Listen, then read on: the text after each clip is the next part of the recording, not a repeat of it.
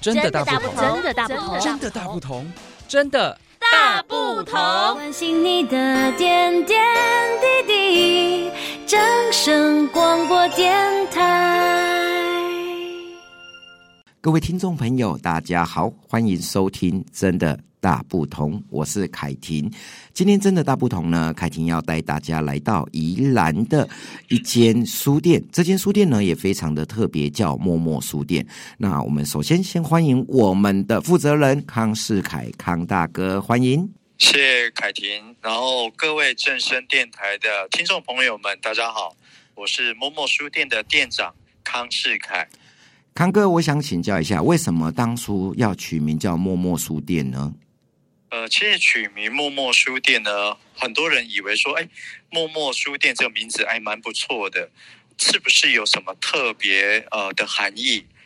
然后呢，其实我们在要开书店之初呢，我太太就说，哎，我们书店哦，已经快要呃建设完成了。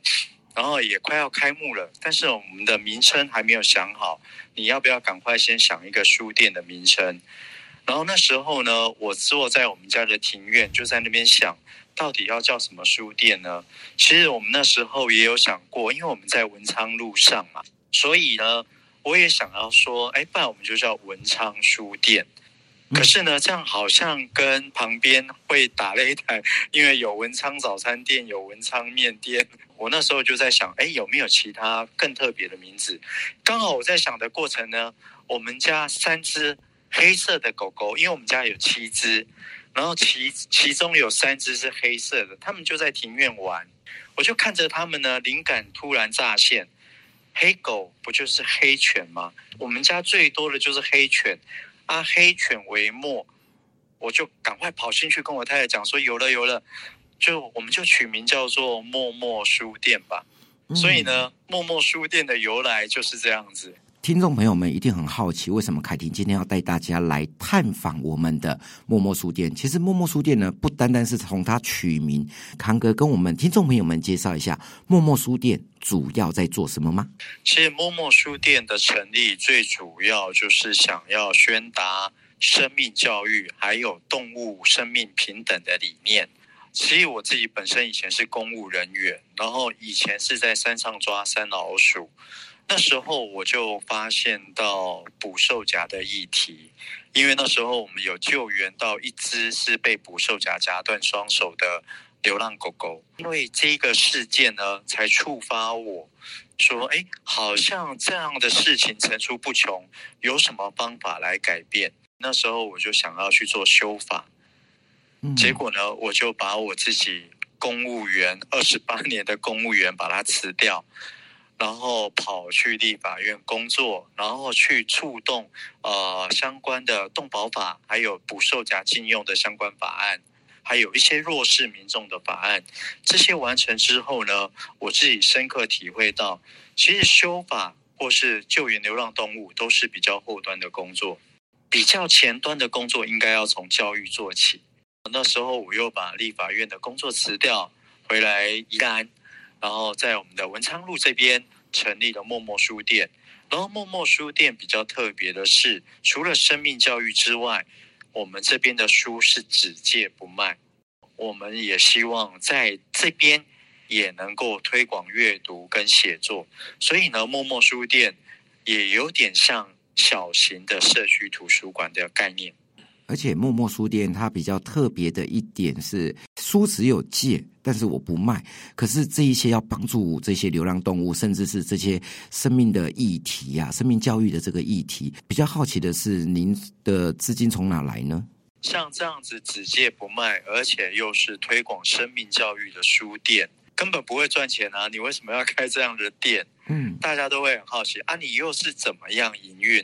之前有人以为是我们是不是有什么基金会或协会来赞助支持我们？其实并没有。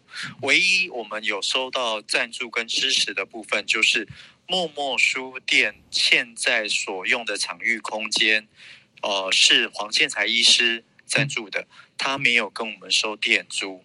然后包括装修费也是他负责的，嗯、所以呢，在这边也要感谢我们的黄建才黄医师。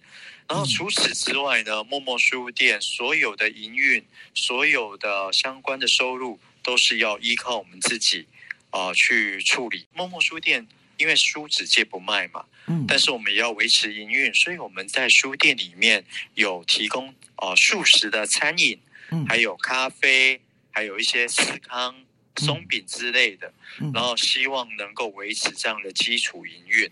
但是呢，这些还是不够的。我们能够维持我们的生活，还有书店的营运。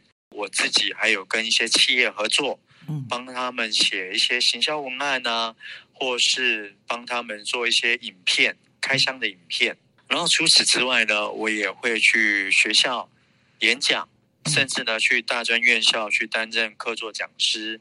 然后比如呢，还有一些企业也会邀请我去担任讲师的工作。然后大概就是以。这样的一个营运，呃，这样的一个收入来支撑书店的营运，一路这样子走过来，其实最重要的还是在推动动物的这部分，对不对？大部分的话，还是会以流浪动物或是野生动物为主，其实我们在推动的过程里面，我们并不会区分是流浪动物或是野生动物，因为在我们来讲，生命都是平等的，都是必须要被平等看待跟爱护。嗯，所以呢，在这边的话，默默书店有很多的动物的书籍，还有绘本，比如说像寒暑假就会有很多的小朋友来这边借书看书，甚至呢，我们也会不定期的受邀到国中小学去推广生命教育。嗯，像我们今年也有到，比如说像罗东镇的竹林国小，还有三星的万福国小。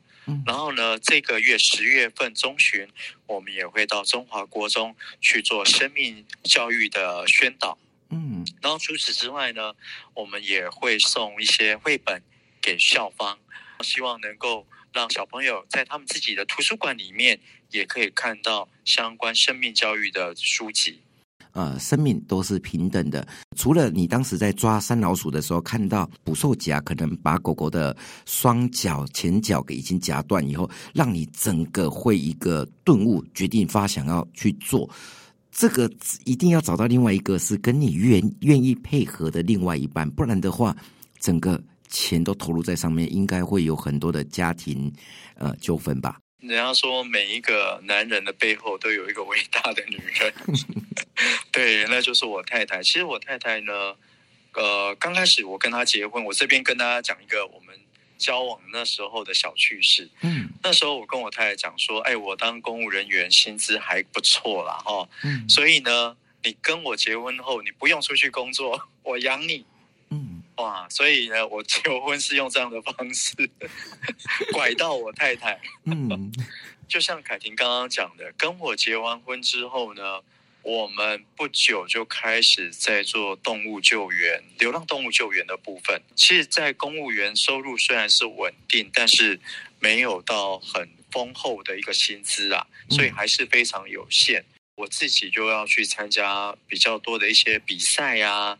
然后来获取一些奖金来补贴哦，这样的医疗费用。我太太也非常的让我感动，就是说她对物质上的需求也不会要求啦。比如说过年，我跟她讲说，不然我们去买一些新衣服、新鞋子，她会跟我讲，把这些钱省下来，让狗狗们当做他们的医疗基金或费用。所以这个我会觉得非常难得，我也很在这边也要很感谢他这么支持我们在做一件事情。那在节目的最后呢，我想请康哥跟我们听众朋友们分享一下，我们默默书店到底在哪里？那我们是不是也有粉丝专业或是 IG 可以供我们所有的听众朋友们可以先来了解我们默默书店呢？默默书店呢是在位于我们宜兰市文昌路。一百一十四号，然后很好找，就是在宜兰市的西关庙斜对面，就是在我们的宜兰酒厂附近。默默书店呢，除了书只借不卖之外呢，我们在这边也有提供素食的餐点，还有咖啡，还有松饼、司康等下午茶的甜点。希望大家能够有空能够来默默书店坐一坐，喝咖啡。然后我们店里面还有比较特别的，就是我们会有狗狗小店员来招呼大家，也欢迎大家能够能来跟我们的狗狗小店长们玩。谢谢大家。真的大不同，今天非常开心能够邀请到我们默默书店的店长康世凯康大哥，希望下次还有机会邀请康大哥来到节目当中。真的大不同，我们下次再见，大家拜拜。好，谢谢凯婷，谢谢你，谢谢。